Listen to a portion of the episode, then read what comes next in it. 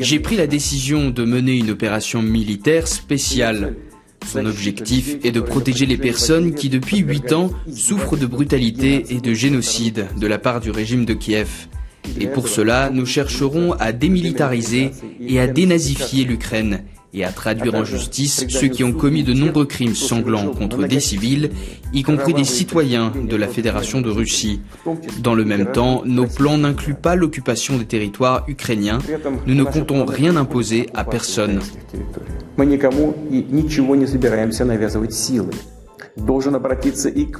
Je dois également m'adresser aux militaires des forces armées ukrainiennes. Chers camarades, ce n'est pas pour que les néo-nazis d'aujourd'hui prennent le pouvoir en Ukraine que vos pères, grands-pères et arrière-grands-pères se sont battus contre les nazis, défendant notre patrie commune. Sun dans l'art de la guerre, chapitre 11. Il est dans la nature des soldats de se défendre quand ils sont encerclés de se battre farouchement quand ils sont acculés et de suivre leur chef quand ils sont en danger. Bonjour et bienvenue sur le podcast du petit traité de guerre économique africain, voire panafricain. Votre manuel audio d'ingénierie économique, sociale et géostratégique dont tout Africain ou afrodescendant doit connaître et comprendre pour anticiper son succès et sa réussite individuelle et collective. Aujourd'hui, je vous délivre la leçon 22 donné le 22 février de l'an 2000-2022 du calendrier grégorien, 6258 du calendrier kémite et 4720 du calendrier chinois.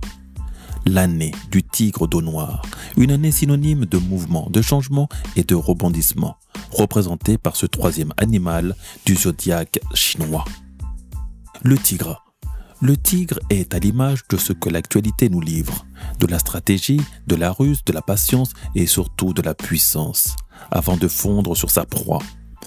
Un as du camouflage ou de la chasse furtive, aussi à l'aise au sol que sur les branches des arbres. Le tigre. Le tigre est le véritable roi de la jungle.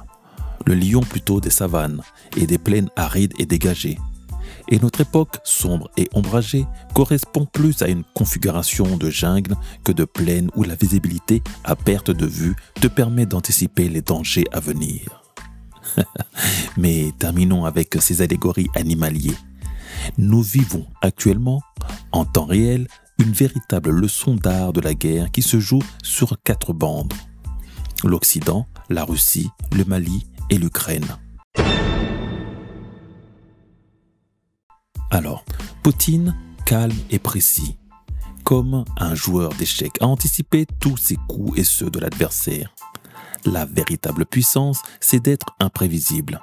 Lui l'est, pas ses adversaires.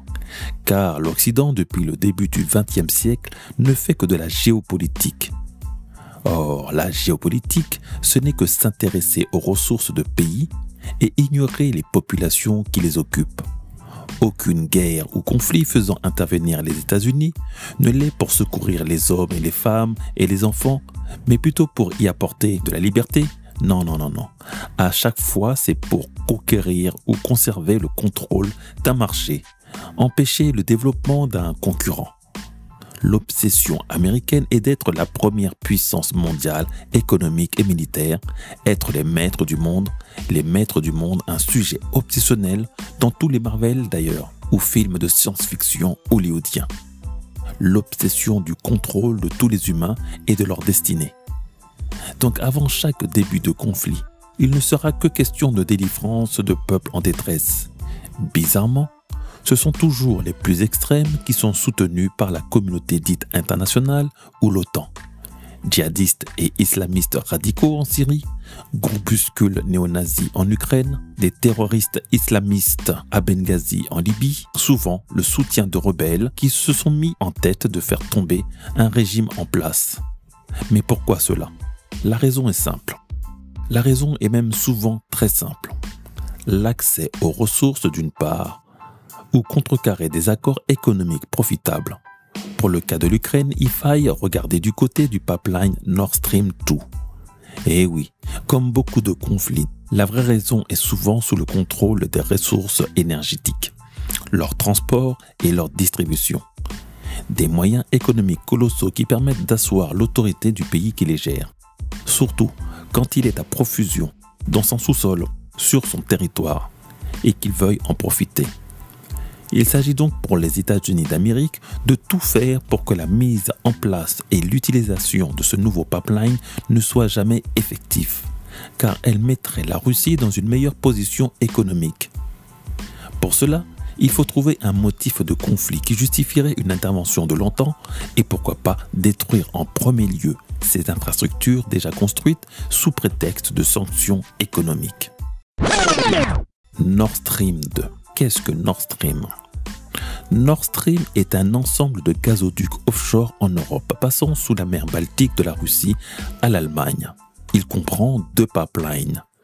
Le Nord Stream Original, également connu sous le nom de Nord Stream 1, et le Nord Stream 2.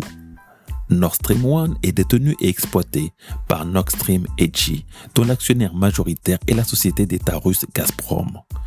Nord Stream 2 appartient également et devrait être exploité par Nord Stream 2 AG, qui est une filiale à 100% de Gazprom. D'une longueur de 1222 km, Nord Stream 1 est le plus long pipeline sous-marin du monde. La pause de Nord Stream 2 a été réalisée entre 2018 et 2021. La première ligne de Nord Stream 2 a été achevée en 2021, en juin 2021, et la seconde ligne a été achevée en septembre 2021. Il manque plus qu'à les reconnecter, ou plutôt à les connecter l'un à l'autre et ouvrir les vannes. Nord Stream 1 a une capacité annuelle totale de 55 milliards de mètres cubes de gaz et la construction du Nord Stream 2 devrait doubler cette capacité pour atteindre au total 110 milliards de mètres cubes. Les projets Nord Stream ont été fortement réprouvés par les États-Unis et l'Ukraine, comme par hasard, ainsi que par d'autres pays d'Europe centrale et orientale en raison des craintes que les gazoducs n'augmentent l'influence de la Russie en Europe. Alors parlons un peu de la Russie et regardons les dessous des cartes. Sortons de l'enfumage qui souhaiterait faire passer la Russie comme un pays ayant de faibles revenus comparables à celui de l'Espagne.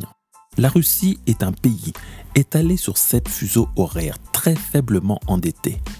17,5% du PIB pour la Russie quand on est à 115% du PIB pour la France, 125% pour l'Espagne ou 133% pour les États-Unis. Chiffres de 2020, car nous n'avons pas les chiffres au-delà de 2020 pour les USA, sûrement parce qu'ils sont très catastrophiques, voire désastreux. Premier producteur mondial de pétrole et de gaz, la Russie a une rente journalière de 270 millions d'euros des pays de l'Union européenne, soit plus de 8 milliards d'euros tous les mois. De plus, elle produit 11 millions de barils de pétrole par jour. À 100 dollars le baril, cela signifie qu'elle encaisse environ 1 milliard de dollars par jour pour une population d'à peine 150 millions d'habitants. Pour comparaison, le Nigeria, premier producteur de pétrole d'Afrique, qui a 210 millions d'habitants, produit 1,9 million de barils de pétrole par jour. Ce flux constant et régulier a permis à la Russie de réaliser un petit pactole de 680 milliards d'euros de réserves monétaires et près de 190 milliards de dollars du fonds souverain russe, des lingots d'or, accumulés tous les mois depuis l'annexion de la Crimée en 2014 pour attendre et anticiper la prochaine sanction de l'Union européenne. Pour anticiper les gels de leurs avoirs à l'étranger, la Russie a rapatrié en 2020 2,65 milliards de devises étrangères et en 2021 le double, soit 5 milliards. Sachant que le quatrième trimestre 2020, seulement 48% des exportations russes ont été payées en dollars, Selon la Banque centrale de Russie, c'est un recul spectaculaire par rapport à, il y a un an, où 62% étaient réglés en billets verts. Et il y a 5 ans, c'était même 73%. Tout ceci pour échapper au risque de sanctions américaines, comme ce le fut déjà en 2014 jusqu'en 2016-2017. Le pays utilise de plus en plus l'euro. C'est le résultat d'une politique de dédollarisation voulue par les autorités. La Russie tente également d'entraîner ses partenaires vers la création d'un système de règlement interbancaire contrôlé par les grands pays émergents, les BRICS. Brésil, Russie, Inde, Chine et Afrique du Sud pour offrir une alternative au système SWIFT qui assure aujourd'hui les paiements interbancaires. La Russie redoute en effet d'être privée d'accès à ce système au titre de nouvelles sanctions. Si on se penche sur le détail des chiffres, c'est surtout grâce aux échanges commerciaux entre la Russie et la Chine que la dédollarisation a progressé. La Chine est le premier partenaire commercial de la Russie, destinataire de 15% de ses exportations. Au quatrième trimestre 2021, seulement 11% des marchandises russes exportées vers la Chine ont été payées en dollars, tandis que 83% l'ont été en euros la monnaie européenne est celle qui profite le plus de ce basculement. L'euro a été utilisé toutes destinations confondues pour 36% des paiements à l'export de la Russie. Il y a 5 ans, cette part n'était que de 13%. Mais après ce conflit, l'Europe risque d'en être la première victime, car la Russie travaille à son contournement. Conséquence. L'économie russe est aujourd'hui plutôt au niveau de celle de l'Allemagne. En plus, la Russie a réussi à transformer l'embargo contre elle pour une opportunité des affaires. En effet, premier producteur mondial de l'engrais pour l'agriculture, la Russie est aussi le premier pays agricole du monde avec 122 millions d'hectares cultivés sur ses 1300 millions d'hectares disponibles grâce à ses mesures de rétorsion contre l'embargo des Occidentaux. Ainsi, elle est devenue en 8 ans premier producteur mondial de nombreux produits agricoles comme le blé, l'avoine, le seigle, la betterave, etc. Pour comparaison, la France cultive 17 millions d'hectares et le Canada 35 millions d'hectares cultivés sur les 65 millions de disponibles. Par vengeance, le blé russe a surtout ciblé les anciennes forteresses de la vente du blé de la France en Afrique, l'Égypte et l'Algérie. Quand Vladimir Poutine prend le pouvoir en 2001, l'inflation est de 90% en 1999 a été ramené autour de 10% dès 2004. La dette extérieure de la Russie était près de 150% du PIB en 1998. Elle est passée à 15% du PIB aujourd'hui. La Russie a donc les moyens de supporter et financer sa dette, bien que 11e puissance mondiale, avec bien plus de marge de manœuvre que les USA. Aussi, ce conflit en Ukraine est donc une ultime bouée de sauvetage de toute l'économie américaine obliger les Européens à consommer leur gaz de schiste et demain leur pétrole plutôt que les ressources russes, car finalement, le marché européen est celui que tout le monde se dispute. Les États-Unis, la Chine, la Russie et bientôt l'Afrique. La guerre d'Ukraine est donc d'abord une diversion pour faire capoter le branchement du Nord Stream 2 à l'Allemagne et priver la Russie d'une ressource importante de son économie qui représente 30% de son PIB. La Russie fournit déjà 40% du gaz consommé en Europe, un chiffre qui grimpe à 15% en Allemagne. Avec le Nord Stream 2, Moscou espère doubler ses livraisons de gaz à l'UE et devenir le leader mondial de l'énergie fossile. La politique de la dédollarisation des échanges russes est aussi un sérieux coup de canif dans l'économie américaine basée sur le capital et les flux financiers. Mais ne soyons pas naïfs. Malgré le très beau jeu tactique de Poutine, le gagnant de cette première manche reste les États-Unis et l'Europe la grande perdante, car les conséquences de la riposte russe sonnent la fin du Nord Stream 2. Une accessibilité à un gaz moins cher pour toute l'Europe qui ne sera plus possible. Ce sont donc les USA qui vont fournir l'Europe en gaz de schiste beaucoup plus cher en raison de son extraction coûteuse. Secondo, une augmentation des budgets de l'OTAN. Un lobby pro-OTAN des pays européens vont agir et faire en sorte que le budget alloué soit doublé voire triplé pour faire face à la menace russe.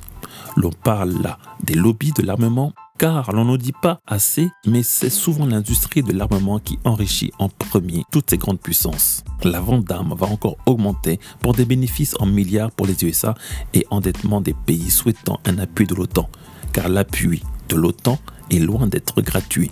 C'est un business que la sécurité et tertio, une augmentation des prix du baril. Encore une fois, ça va permettre au pétrole américain plus cher de devenir moins coûteux que la concurrence de l'OPEP dont les prix sont montés à plus de 100 dollars. Bon, j'ai parlé beaucoup de la Russie et vous comprendrez mieux en quoi l'Afrique intervient dans ce conflit uniquement géopolitique. Qui est un milieu de problèmes de liberté ou de libération des peuples, mais de survie économique du bloc russe face aux blocs occidentaux américains. L'Afrique a aucun poids économique dans l'échiquier mondial. Par contre, est un vivier presque inépuisable de ressources minérales, fossiles, agraires et humaines. Pour le coup, nous ne sommes pas dans le game économique ni géopolitique. On nous a mis de côté en nous faisant comprendre que là, c'est le jeu des grandes personnes.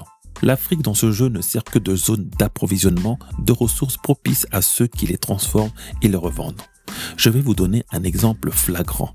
Le prix d'achat de la noix de cajou au planteur a été fixé à 305 francs CFA, soit 0,46 euros le kilo par le gouvernement à l'ouverture de la campagne le 5 février 2022. Le prix du kilo en vrac dans un magasin bio en France est de 22,50 euros le kilo quand il est nature peut monter jusqu'à 32 euros s'il est assaisonné, soit entre 50 et 70 fois la mise de départ. Donc l'Afrique est une source d'enrichissement pour les industriels et multinationales du monde entier, sauf pour les Africains, qui découvrent à peine les gains d'une industrie de transformation et de distribution. Le Mali, comme beaucoup d'autres pays africains, est donc leur réservoir de ressources qui leur permettent d'engranger des profits énormes et notamment de financer leur guerre économique et géopolitique dans le monde. Raison pour laquelle de plus en plus la Chine et la Russie seront présents en Afrique pour couper l'herbe sous le pied du bloc des Occidentaux américains. Plus la pression se resserrera autour de la Chine et la Russie, plus présents seront la Chine et la Russie en Afrique. Nous parlerons dans le prochain numéro de l'alternative économique aux réseaux d'échange SWIFT et SEPA, les réseaux qui permettent d'échanger des euros et des dollars dans le monde. Demain, pourquoi pas rejoindre le consortium bancaire BRICS? Le consortium des pays émergents, Brésil, Russie, Inde, Chine, Afrique du Sud. Une solution plausible et possible pour sortir du réseau franc-CFA et du Commonwealth pour les pays anglophones africains. À suivre. Je suis Patrice Dionce, un Afro-Caribéen qui s'investit en Afrique et s'investit pour l'Afrique. Entreprendre ou mourir, nous vaincrons.